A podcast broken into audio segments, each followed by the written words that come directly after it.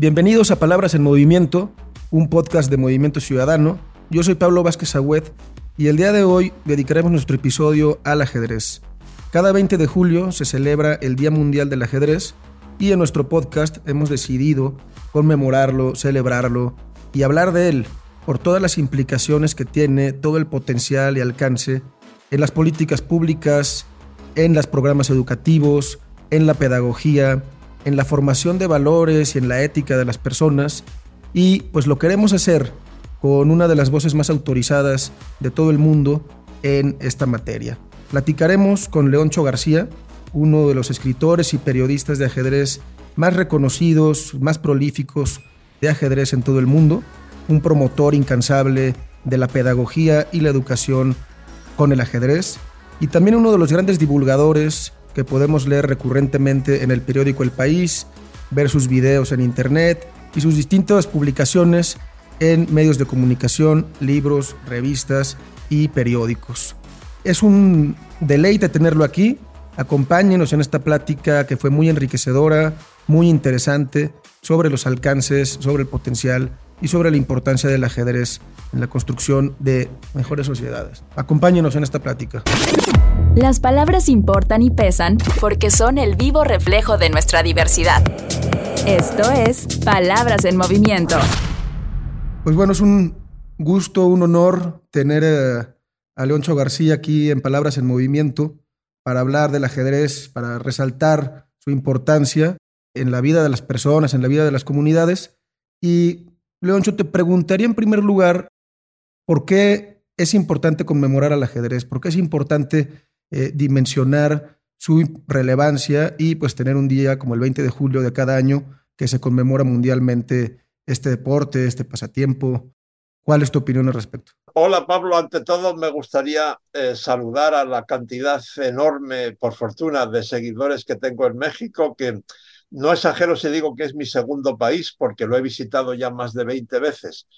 Eh, y pronto voy a visitarlo otra vez. Así que encantado de estar con vosotros. Contestando a tu pregunta, yo estoy muy convencido, lo estaba ya antes de la pandemia, pero ahora todavía más, de que en el mundo cada día hay más gente que piensa menos, eh, por una serie de motivos acumulados el mal uso de las redes sociales, las prisas con las que vivimos, sobre todo en los países desarrollados, la pésima calidad de muchos programas de televisión, algunos de ellos se emiten incluso en horario infantil, la desigualdad creciente en el mundo y todavía más durante la pandemia.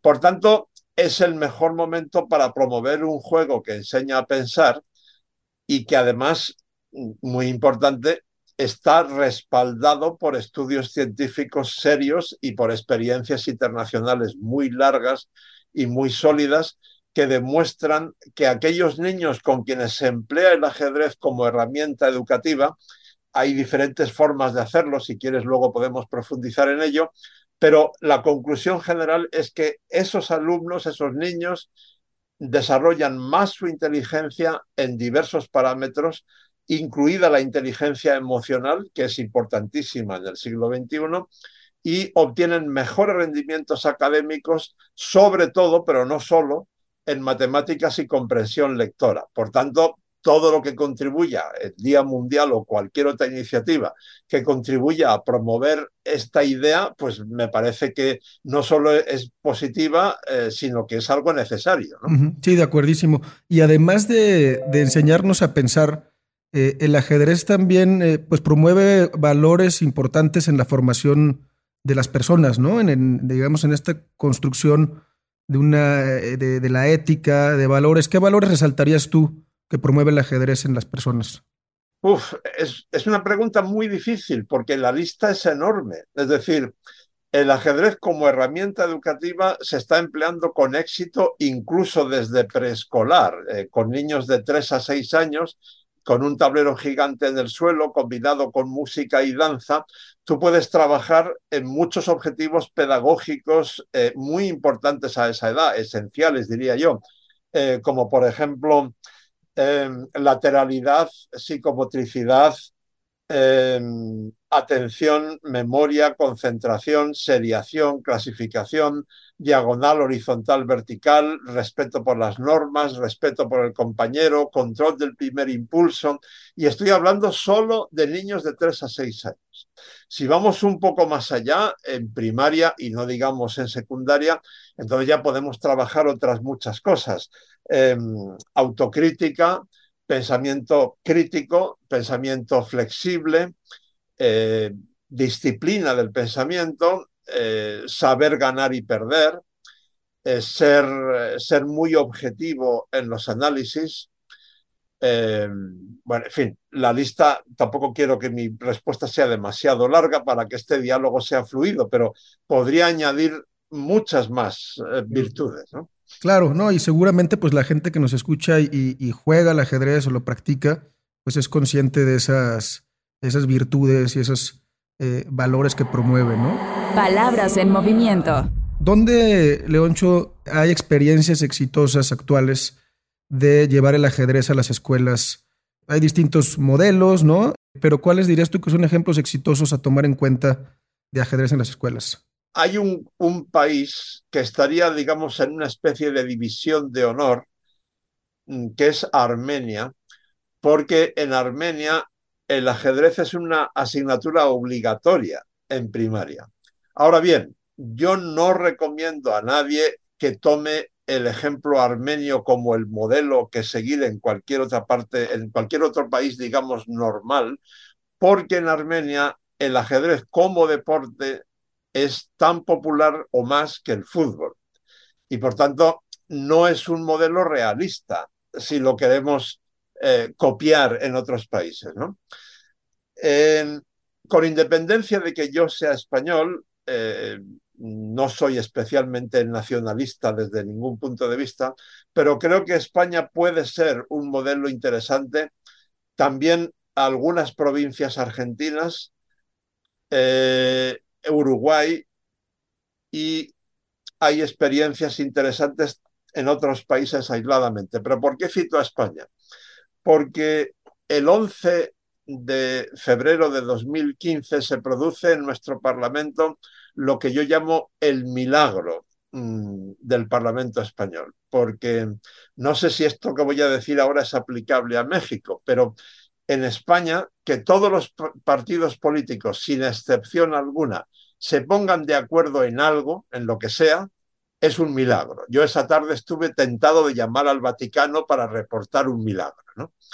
Y ese día, ese día se pusieron de acuerdo en eh, hacerse eco de una recomendación del Parlamento Europeo tres años antes y recomendar la introducción del ajedrez en horario lectivo ¿Por qué digo recomendar y no digo obligar? Porque en España las competencias de educación están transferidas a las comunidades autónomas, o sea, a los gobiernos regionales. Sin embargo, esa medida fue muy eficaz porque en solo dos o tres años después, ya 10 de nuestras 17 regiones habían introducido el ajedrez de una manera u otra en horario lectivo, sin contar las miles de escuelas que lo tienen como actividad extraescolar por toda España. Y cinco de esas regiones, que son Cataluña, Aragón, Andalucía, Baleares y Canarias, han sido designadas como modelos de buenas prácticas por la Federación Mundial de Ajedrez para el resto del mundo. Contando solamente el, el horario lectivo, eh, tendríamos cerca de un millón de escolares que están en contacto con el ajedrez como herramienta educativa. Si añadimos el ajedrez extraescolar, estaríamos entre uno y dos millones. Es muy difícil tener una cifra exacta. Y además un reto importante cuando hablamos de ajedrez en las escuelas, un reto importante, pero que al mismo tiempo es una motivación, creo que tiene, es un componente generacional, pues con los docentes, ¿no? Decir en México, por ejemplo, mañana el ajedrez va a ser este, obligatorio o recomendado en, los cursos de las escuelas, pues los maestros tendrían que saber jugar ajedrez y además tener un entendimiento pedagógico del mismo, ¿no? Y creo que ese es un reto, pero al mismo tiempo una motivación importante para los gobiernos que quieren o que deciden entrarle eh, a esta política de ajedrez en las escuelas, ¿no? Te agradezco mucho que me hagas esta pregunta porque aquí es importante que aclaremos cosas. Si, si hablamos de, del ajedrez como herramienta educativa impartido o utilizado por maestros de escuela profesionales, no, o sea, por pedagogos profesionales, no por ajedrecistas, entonces los maestros tienen que saber muy poco de ajedrez. Porque el método que mejor está funcionando es el transversal interdisciplinar. ¿Qué quiere decir eso? Transversal quiere decir, por ejemplo, ajedrez mezclado con inteligencia emocional, que lo he citado antes. Inteligencia emocional es un área transversal a todas las asignaturas. Todo maestro o maestra de escuela que se precie hoy, que quiera estar al día, tiene que tener algún conocimiento de inteligencia emocional, algún máster, algún curso, algo. Entonces el ajedrez encaja ahí perfectamente. Interdisciplinar quiere decir por ejemplo, pero no solo, en clase de matemáticas hay una gran parte de la geometría, del álgebra, de la aritmética, que se pueden explicar de manera muy amena a través del ajedrez, de forma que sea amena para el alumno y muy eficaz para los maestros.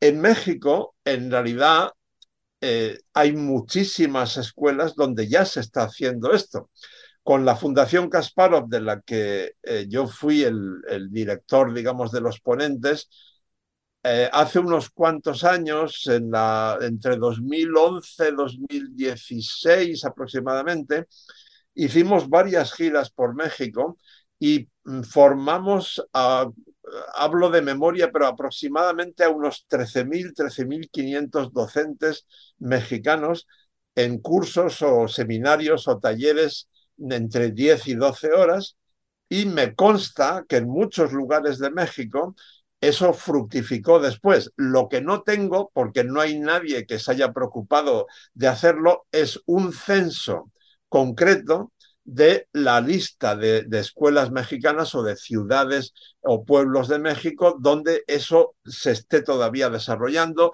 Tampoco sé hasta qué punto la pandemia interrumpió eso y de qué manera poco antes de la pandemia, si no recuerdo mal, fue en verano de 2019, yo estuve en el Senado de México dando una conferencia.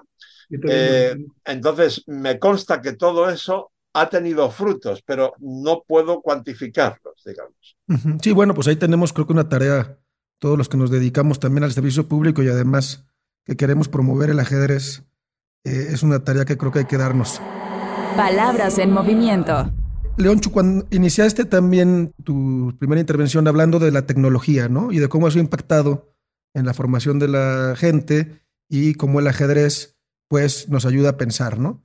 Y creo que en el crecimiento reciente que se ha visto en todo el mundo de jugadores o practicantes del ajedrez, pues la tecnología ha jugado un papel importante en ampliar ese espectro de, de personas que juegan ajedrez, ¿no? Niños, jóvenes, este, todas las edades. Y creo que la tecnología nos ha dejado pros y contras en el, en el juego, en la práctica del ajedrez. ¿Cuál sería tu balance al respecto? Bueno, sí, tienes razón en ese planteamiento. A ver, una vez más tengo que resumir mucho. La tecnología eh, ha cambiado el ajedrez por completo para mejor en muchos sentidos en los últimos 20, eh, 25 años.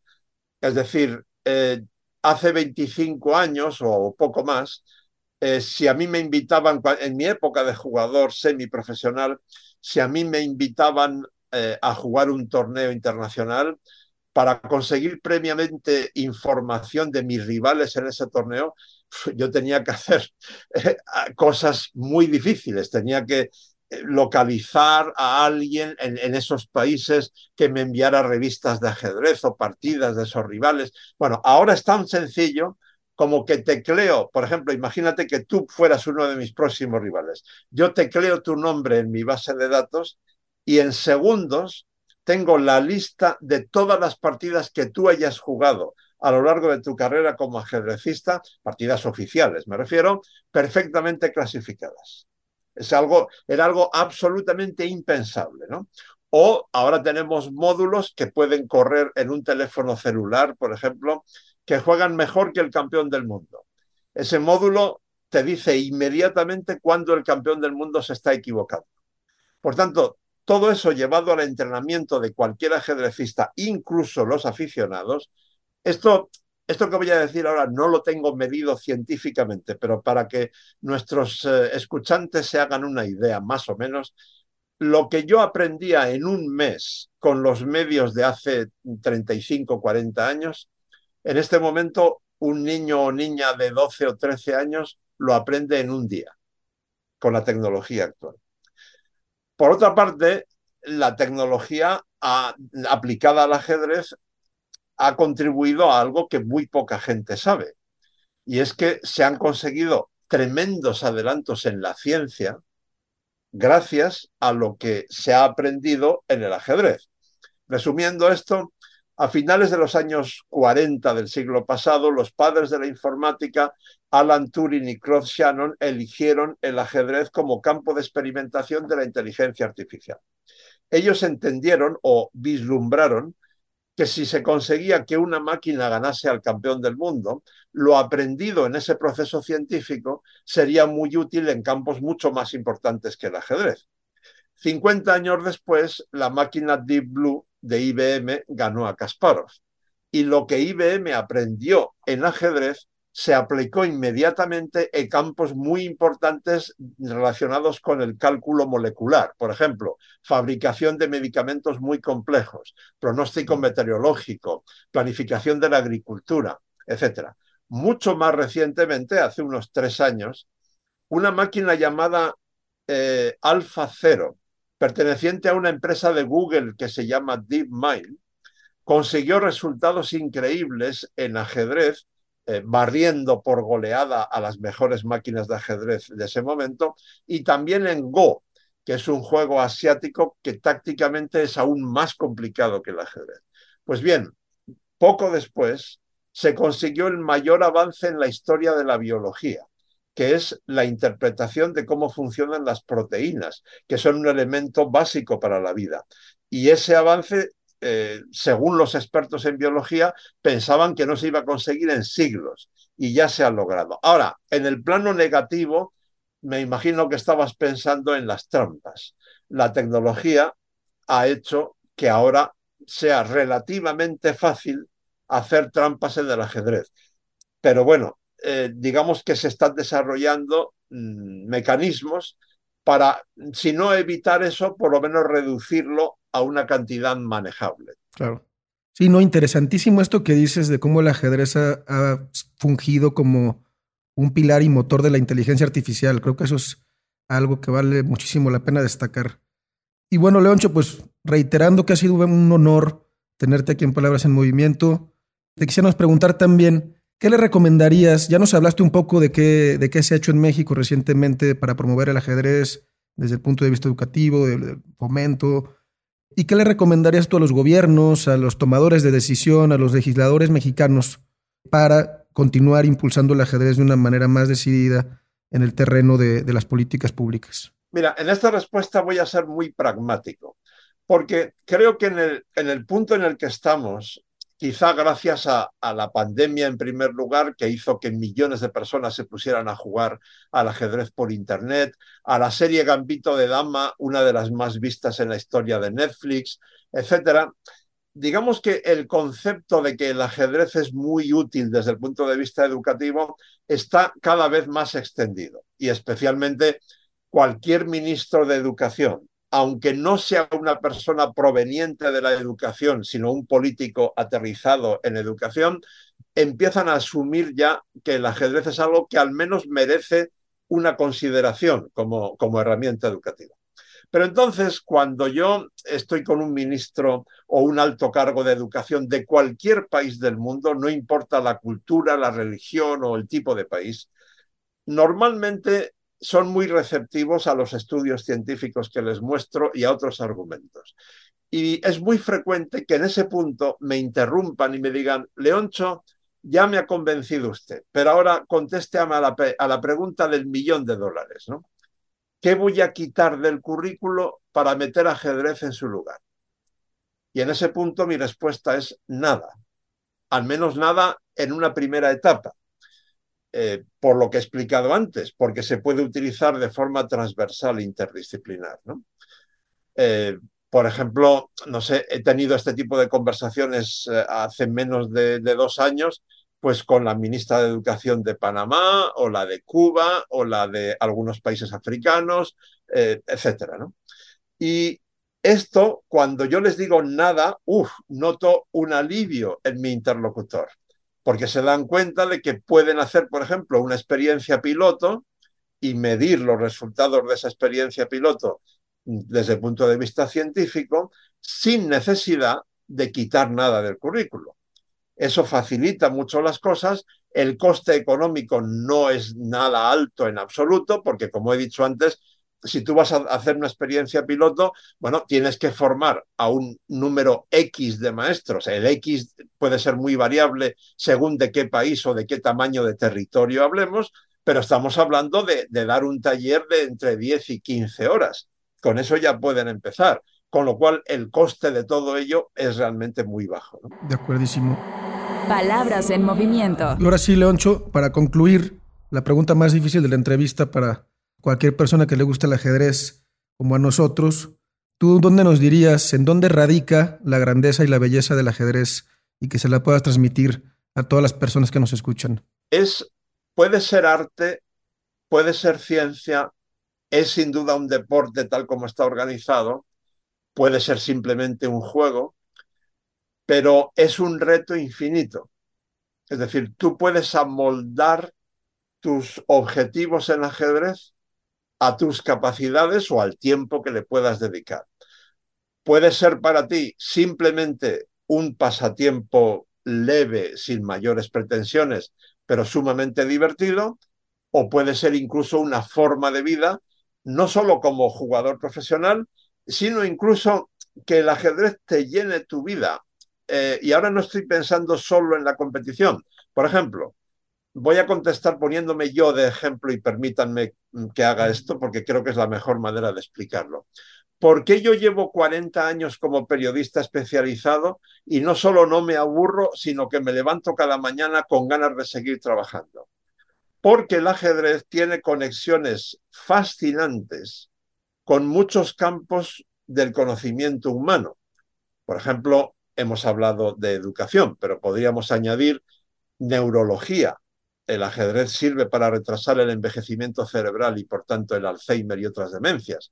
Psicología, psiquiatría, matemáticas, inteligencia artificial, cine, eh, literatura, otros deportes, política internacional, etc. Por tanto, a través del ajedrez, uno puede acceder a mundos tan apasionantes como el ajedrez y aprender mucho cada día. Y si nos queremos limitar solo al juego o al deporte del ajedrez, voy a dar un dato que a quien no lo sepa le va a dejar clavado en su silla, ¿no? El número de partidas distintas que se pueden jugar en un tablero de ajedrez es mayor que el número de átomos en el universo entero conocido. El número de átomos es un 1 seguido de 80 ceros y el número de partidas distintas es un 1 seguido de 123 ceros. Por tanto, la famosa frase de Sócrates, solo sé que no sé nada, a medida que voy aprendiendo mucho me voy dando cuenta de lo mucho que me falta por aprender, en el ajedrez tiene una aplicación absoluta. Perfecto. Pues muchas gracias por esta plática, Leoncho. Ha sido muy interesante, muy enriquecedora. Y pues ojalá sigamos en contacto y te veamos pronto aquí en México. Permíteme, eh, Pablo, añadir algo muy concreto, que es dar detalles de mis próximas visitas a México. Por favor, por favor. Eh, estaré del 8 al 13 de agosto en Aguascalientes, en el Campeonato Nacional Internacional. Allí daré tres o cuatro conferencias. El, el Durango el día 14 de agosto, en Querétaro el 8 y 9 de septiembre, en el Festival AI, y en eh, Cadereyta el 10 de septiembre, también dentro del Festival AI. Perfecto. Muchísimas gracias, Leoncho. Un placer y un honor tenerte aquí en Palabras en Movimiento. Un abrazo, Pablo. He estado muy a gusto contigo y, por supuesto, a todos mis seguidores en México también. Valoro muchísimo que siempre estén ahí. Gracias. Hasta pronto. Palabras en Movimiento. Muchas gracias a todos los que nos acompañaron en esta entrevista a Leoncho García. Creo que ha quedado claro por qué quisimos hablar del ajedrez en Palabras en Movimiento.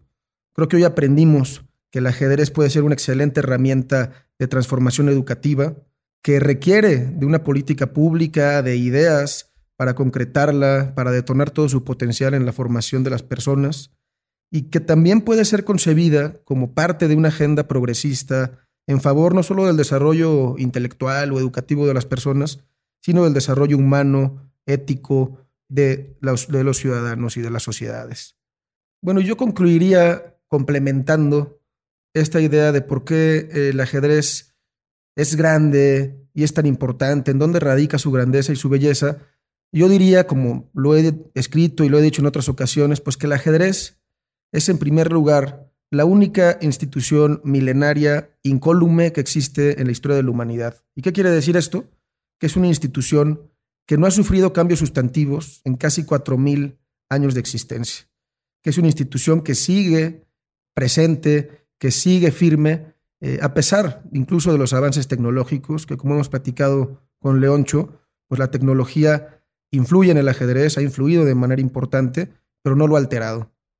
También el ajedrez, en segundo lugar, yo diría, es el único idioma universal que existe en la Tierra, porque no importa quiénes jueguen, no importa de dónde vengan, no importa su estrato social, no importa cuál sea su lengua, su nacionalidad, su edad, su sexo, su formación académica, el ajedrez es un idioma universal que se puede jugar, se puede practicar entre dos personas en un diálogo que no es otro más que el de los movimientos, en una comunicación directa en donde los dos, las dos personas conocen las reglas y las respetan. Espero que hayan disfrutado este episodio de Palabras en Movimiento, tanto quienes practican el ajedrez como quienes no lo hacen, y pues que haya servido para ilustrar, para que dimensionemos cuál es la importancia del ajedrez en la construcción de mejores sociedades, en el diseño de mejores políticas y pues esperemos también que mucha gente se anime a, practicarlo y a jugar ajedrez. Yo soy Pablo Vázquez Agüed y nos escuchamos en la siguiente ocasión. Las palabras separan, pero también nos unen. Esto fue Palabras en Movimiento